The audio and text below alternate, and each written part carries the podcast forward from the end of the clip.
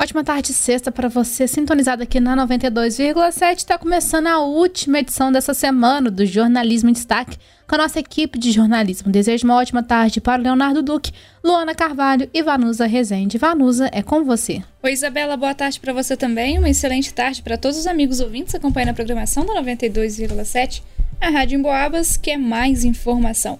Jornalismo em Destaque no ar, aquele momento que a nossa redação se reúne com os destaques aqui da cidade, da região e também no cenário nacional e estadual.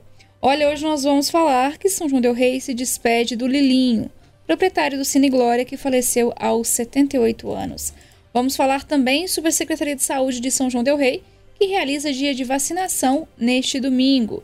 E ainda, a comunidade Nossa Senhora Aparecida celebra sua padroeira. Mas antes, vamos falar com Leonardo Duque sobre a BR-040, que vai ganhar passagens suspensas para a fauna. Ou seja, Leonardo, a gente viajando, né? É, acaba que a gente fica, nossa, refletindo quantidade de bicho morto nas estradas. É uma tentativa aí, né, de diminuir é, esses acidentes com os animais. Boa tarde para você, boa sexta. Exatamente, Vanusa. Muito comum esse cenário, né? Boa tarde para você também, para todo mundo que nos acompanha. BR-040, muito utilizada pelos motoristas aqui da nossa cidade e região. Então, para evitar esse atropelamento de animais silvestres, esse trecho da rodovia BR-040 entre o Rio de Janeiro e Juiz de Fora vai ganhar duas passagens suspensas para fauna, construídas com materiais naturais e com vídeo monitoramento. As estruturas serão as primeiras do tipo no trecho e se somam a uma passagem subterrânea já existente na rodovia aqui em Minas Gerais, que é monitorada por armadilha fotográfica. E de acordo com a Concer, que é a Companhia de Concessão Rodoviária Juiz de Fora Rio de Janeiro, ela que administra o trecho de 180 quilômetros. As passagens serão instaladas em novembro agora, nos quilômetros 86 e 95, isso na descida da Serra de Petrópolis. Os locais foram escolhidos pela grande incidência de animais nas proximidades da via. Agora, entre as espécies encontradas na região estão alguns primatas, como o mico-leão dourado, ouriços, gambás, pequenos roedores, como a cuíca e o rato do mato.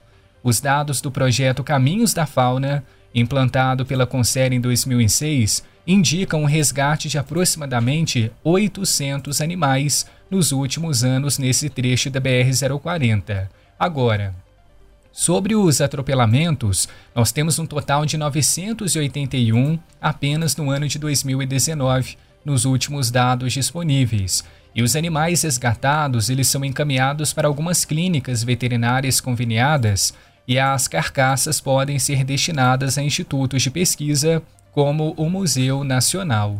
Então a gente aproveita para trazer essa nova informação primeiro para a proteção do nosso meio ambiente, da nossa fauna e também porque os motoristas da cidade e região utilizam bastante a BR-040, Vanusa. Tá certo, Leonardo, obrigada pelas suas informações.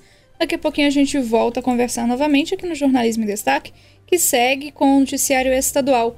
Olha, gente, Minas é o segundo estado mais procurado por turistas no Brasil. O fim de semana chegou, né, Luana? E com ele a gente acompanha a grande movimentação aqui na nossa região também de turistas. Boa tarde para você. Boa tarde, Vanus e aos ouvintes. É isso, aquela vontadezinha de viajar no final de semana. Em parceria com o Ministério do Turismo e o IBGE, Instituto Brasileiro de Geografia e Estatística, divulgou em um estudo que Minas é o segundo estado mais procurado por turistas no Brasil e fica à frente da Bahia e do Rio de Janeiro. De acordo com o um estudo, de 2020 a 2021, 11,4% das viagens nacionais foram realizadas para Minas Gerais. Três locais mais procurados são a Serra do Cipó e Lavras Novas, na região central do estado, e a cidade de Monte Verde, no sul de Minas. Dizem que a gastronomia, para lá de boas, cachoeiras, os parques, o artesanato, a história e o jeitinho acolhedor do mineiro de receber quem vem de fora façam que Minas tenha um conjunto perfeito para chamar a atenção dos viajantes. O resultado disso é que o estado é o segundo lugar mais procurado, procurado por turistas no Brasil. Tá certo. O Luano Turismo, né, sendo impulsionado aqui no estado de Minas Gerais também, depois da retomada, né, gente? No pós-pandemia. Vão duas horas mais nove minutos. Neste domingo, dia 23 de outubro, é dia da cidade estar tá cheia de turistas, mas é dia também de você que é São Joanense procurar o Pátio Matozinhos para ir se vacinar. Por quê?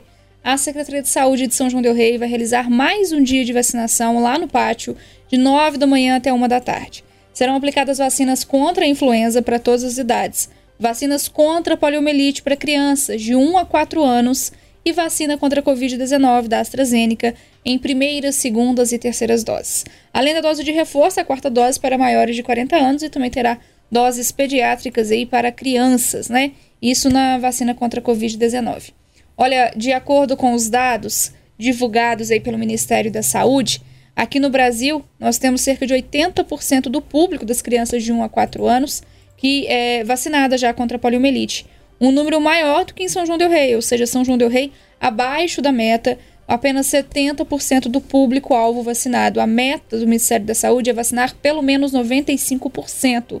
Então, para você que tem criança em casa de 1 a 4 anos, leve para vacinar contra a vacina da, contra a poliomielite, na vacina da poliomielite. Por quê? Porque essa campanha só segue até segunda-feira. Ela já foi prorrogada e aí encerra no dia 24. Então, para você que tem crianças de 1 a 4 anos, aproveite a oportunidade. Também quem precisa de receber a vacina contra a influenza, né, da gripe, todas as idades, está liberado, e vacina contra a Covid-19. Aí é a AstraZeneca em primeira, segunda e terceiras doses, tá certo? É, e também, para quem tem mais de 40 anos, a quarta dose, a dose de reforço. É de 9 da manhã até 1 da tarde no Pátio Matozinhos, neste domingo, dia 23 de outubro. Duas horas mais 11 minutos, tem comunidade celebrando a padroeira, né, Luana? É isso. Hoje, às 19 horas, ainda tem o último dia da novena no Centro Catequético Nossa Senhora Aparecida. E amanhã, o grande dia, a recitação do terço ao meio-dia, às 3 horas da tarde e às 6 e meia da noite. Às 7 horas da noite, a, celebração da Santa Missa, seguida da procissão pelas ruas da comunidade. E após a chegada da procissão, o encerramento das festividades será com a coroação da imagem de Nossa Senhora pelas crianças da catequese. Tá certo, ô Luana. Então, só reforça pra gente, então, o, como que tá, vai ser o horário, né? O local certinho é, dessa festa da padroeira? As celebrações todas são no Centro Catequético Nossa Senhora Aparecida. Amanhã tem terço, meio-dia, às quatro e meia, às três e meia da tarde e às seis e meia. Às sete horas da noite, a procissão e em seguida a coroação de Nossa Senhora. Perfeito. Agora, duas horas e doze minutos. Leonardo está por aqui porque São João Del Rei se despediu de uma, um dos grandes né, nomes da cidade, o Lilinho, que é proprietário do Cine Glória, que faleceu ontem à noite aos 78 anos. Muitas homenagens e homenagens merecidas estão, estão sendo feitas para Lilinho, né, Leonardo? Olha, nossa cidade ficou bastante comovida com essa situação e a despedida, né, Vanus? Inclusive, a gente tem conferido bastante aí nas redes sociais. O Lilinho, o nome dele completo, Ellerson Itaboraí, ele faleceu na noite de ontem, aos 78 anos. Inclusive, esse comunicado do seu falecimento foi divulgado pelas redes sociais do próprio cinema. A causa da morte não foi informada e o seu corpo está sendo velado agora na igreja de São Gonçalo Garcia e o sepultamento será às 17 horas no cemitério da mesma igreja. Ele é muito querido por todos aqui da nossa cidade e região ele nasceu em Juiz de Fora no ano de 1944 e se mudou para cá em 1978. E desde então ele criou um laço único com a sétima arte que é conhecida, né? Mantendo viva as suas tradições e cultura no campo das vertentes. Ele esteve à frente da administração do Cine Glória por 43 anos ao todo. O espaço foi fundado lá no ano de 1947 isso por uma iniciativa da prefeitura junto com a empresa Copelo, a fim de substituir o Cine Capitólio. E aí, na década de 70, teve a primeira mudança de donos, passando para a empresa Lombardi, que administrou o local até 1979.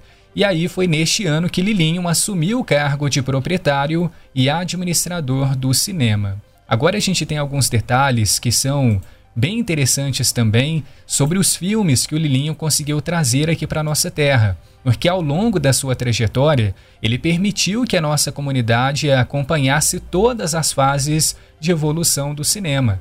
Ele recebeu filmes de renome internacional como Titanic, Rei Leão, Paixão de Cristo, e segundo Lilinho também ele contava com bastante entusiasmo o filme que alcançou a maior marca de público foi a produção nacional O Trapalhão no Planalto dos Macacos.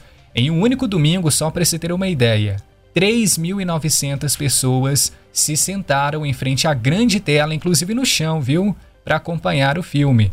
E nessa data foram realizadas cinco sessões. O Lilinho ele passou por muitas fases também de altos e baixos no cinema, mas sempre manteve vivo, né, esse desejo de continuar mantendo a cultura geral. E olha só, mesmo diante dos grandes desafios, né, também da evolução da tecnologia, tivemos a chegada do vídeo cassete, também do DVD, da internet agora. Ele nunca abandonou esse sonho e o Cine Glória, por meio da sua entrega, também do legado, continua vivo. Então hoje a cidade está se despedindo de Wellerson Itaboraí, o Lilinho, proprietário do Cine Glória, que faleceu aos 78 anos. Só para a gente reforçar, Vanusa, o velório está acontecendo exatamente agora na igreja de São Gonçalo Garcia e o sepultamento será logo mais às 17 horas no cemitério da igreja. Tá certo, Leonardo. Obrigada pelas suas informações. Um abraço de condolências aí a todos os amigos e à família de Lilinho. 2 horas e 16 minutos. Esse foi o jornalismo em destaque desta sexta-feira, encerrando a nossa semana. Na segunda-feira, nossa equipe se reúne novamente a partir das 14 horas por aqui nas ondas da 92,7. Muito obrigada a todos pela audiência, pela companhia. Isabela, é com você. Obrigada, Vanus. Um abraço para você, para Leonardo, para Luana e, claro, para os amigos ouvintes aqui na sintonia da 92,7. A gente conta com a sua companhia ao longo de toda essa sexta. Um abraço.